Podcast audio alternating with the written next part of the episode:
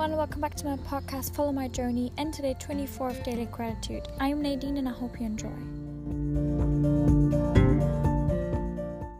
Okay, I, I'm not completely sure where to start right now because actually, I was about to record my episode that I said I will record today. I, I shared with you yesterday that I that I had a really good day yesterday with with some friends, and I yeah, really wanted to record an episode about that trip today and I was just about to do that, and now I realized that somehow, yeah, I wasn't really able to record on my phone, but I think it should be fine recording like a short episode. Like right now, it's recording, so I hope that I can get this daily gratitude epi- episode, sorry, to you guys today. But yeah, I'm afraid that if I start talking now and it will just be like gone the the longer episode that I want to share with you, I feel like um, also because I, to be honest, don't have that much time anymore because I will meet some friends later to do a barbecue. Barbie, if you listen to the episode with Mark, you know that Australians say Barbie for barbecue.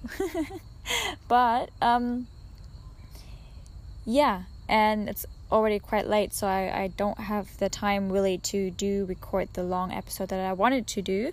But that's what is like now I'm coming to what I'm grateful for today because it is part of it. And it is that I am grateful for writing in my diary. Because actually that's what I did last night before I went to bed. I wrote down everything that that was on my mind from that day that we had yesterday and I'm so grateful that I did that yesterday before I went to bed because now I already yeah, I already have it captured somewhere at least and I like I still I really want to share it with you and like I like that's why I'm grateful for the fact that I did write it down. And yeah I mean in general I'm grateful for writing in my diary and even though I don't do it every day I'm just simply grateful for for it that I do it from time to time that I do write down my thoughts or like events like things that are happening. And yes, because I realized for myself that it's just so beautiful to go back and reread the stuff that you wrote and realize that yeah that you actually accomplished so much in your life even though you don't see it. When you read through the words that you wrote yourself i mean it's not someone else who writes in your diary is it? Like it's yourself. It's like you're writing your own book. And then you can see how you're changing. It's really nice, I think, for myself to see how I'm changing, how how I might might have not been feeling good, for example, and then I can go back if I want to and reread it and see, oh, I did feel like that. I don't want to feel like that again, or I don't feel like that right now. And I just think this is so beautiful about having it captured, like having it having it written down somewhere. Or I think there are so many different ways that you can yeah that you can choose to to capture that. And i think i'm grateful for that. And that i was actually just like because i was just about to record that episode i was reading through it and i was like just like yes this is like kind of reliving the moment kind of. You get what i mean? I think that's just really nice. I kind of feel like it though that i want to tell you why i haven't recorded the episode earlier that i wanted to um, simply kind of out of that reason that I, when I was at home, like I'm outside right now. I hope you like maybe I've heard it already, like the birds and stuff.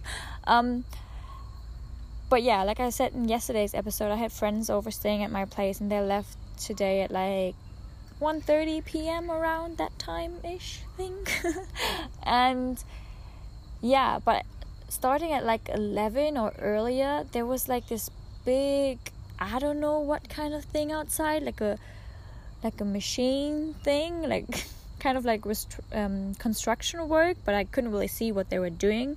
Um, but it's just very very loud, or like it was very loud, and I was I felt how I started to get a headache. Um, but yeah, I still like. Of course, I couldn't just leave and like say, "Okay, I'm out of here." I just go um, because they were still at my place, of course, and I had to do some stuff also and yeah but after like several hours i finally was done with all i wanted to do and get done at my place and i was finally able to just go outside and wow, I've really felt how I was so annoyed by the noise. Like I could like even if I would have would turn I mean, even if I closed all the windows, still it was so loud because yeah, the the, the walls here, sorry, but no, they are not that well, I don't know the word right now. But yeah, every single noise I feel like I can hear inside that is outside. Like it's the the walls are like really thin, like a piece of paper. and so that's I'm just saying that it was really loud inside and I had such a headache. And also, that's when I realized when I was outside and I was like kind of getting away from that noise, I started to feel so grateful for those people that work in those kind of jobs every day surrounded by this kind of noise. And I was like, wow, how do you do that? I feel like I couldn't. And I'm just grateful for you guys that do that. With guys, I mean, not only men, like, of course, if you are a woman who does that, wow, good on you. I mean, yeah, guys is a term, right, that you use for boys and girls.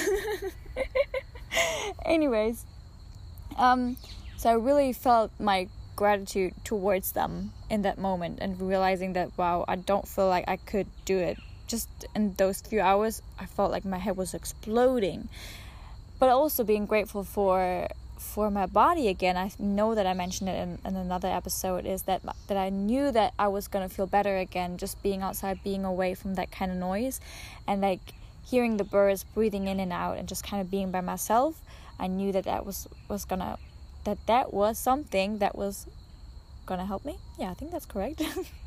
and yeah, it is. I'm feeling so much better now. I actually did a meditation, which I will actually link down below because it's from a friend of mine who also just started her podcast.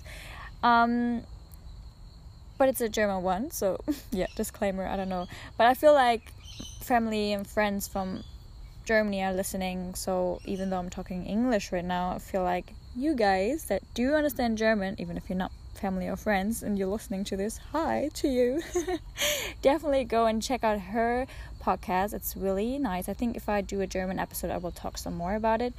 Um, but yeah, definitely check the this one out. It was really nice just sitting here and she actually recorded it in her garden as well like in her yard it was nice hearing her birds singing not her birds but the birds in her yard and the birds here and sometimes i was like wait is that bird here or is it in the audio anyways just being very grateful right now for all these different small things Yeah. that just made this moment like it is. I'm just sitting here outside again because, like, I oh yeah, this was something else I wanted to mention. I was just like, yeah, I just go outside and I sit on a bench and I do record that episode that I wanted to share with you today, the one about my trip. But I realized, nah, the bench I usually sit at is like really close to my place, and I feel like it's still gonna be super loud if I just go there. So I thought, okay, I would just go a little bit further away I did, but I felt like no, I could still hear the noise, and I was like, is that noise really still there, or is it just in my my head? You know, so it was kind of like, okay, what is going on? but then I just found a very nice bench, sit down, listen to that meditation, and yeah, and I was about to do it, and like I said in the beginning, it didn't work. And again, I'm sorry. I think I did talk a little bit more than, like I said, in the very first day, on the very first day of daily, on the very first day of daily gratitude. I mean, I said that I will try to keep these episodes short, like four to five minutes is what I said. And I mean, I did try. Sometimes I just feel like I want to share a little bit more with you. And yeah, so, but yeah, that's it for today. I think there were like several things I'm grateful for. But yeah, it is really hard to just pick one thing. Yeah, and it's not bad to be grateful for several things. I mean,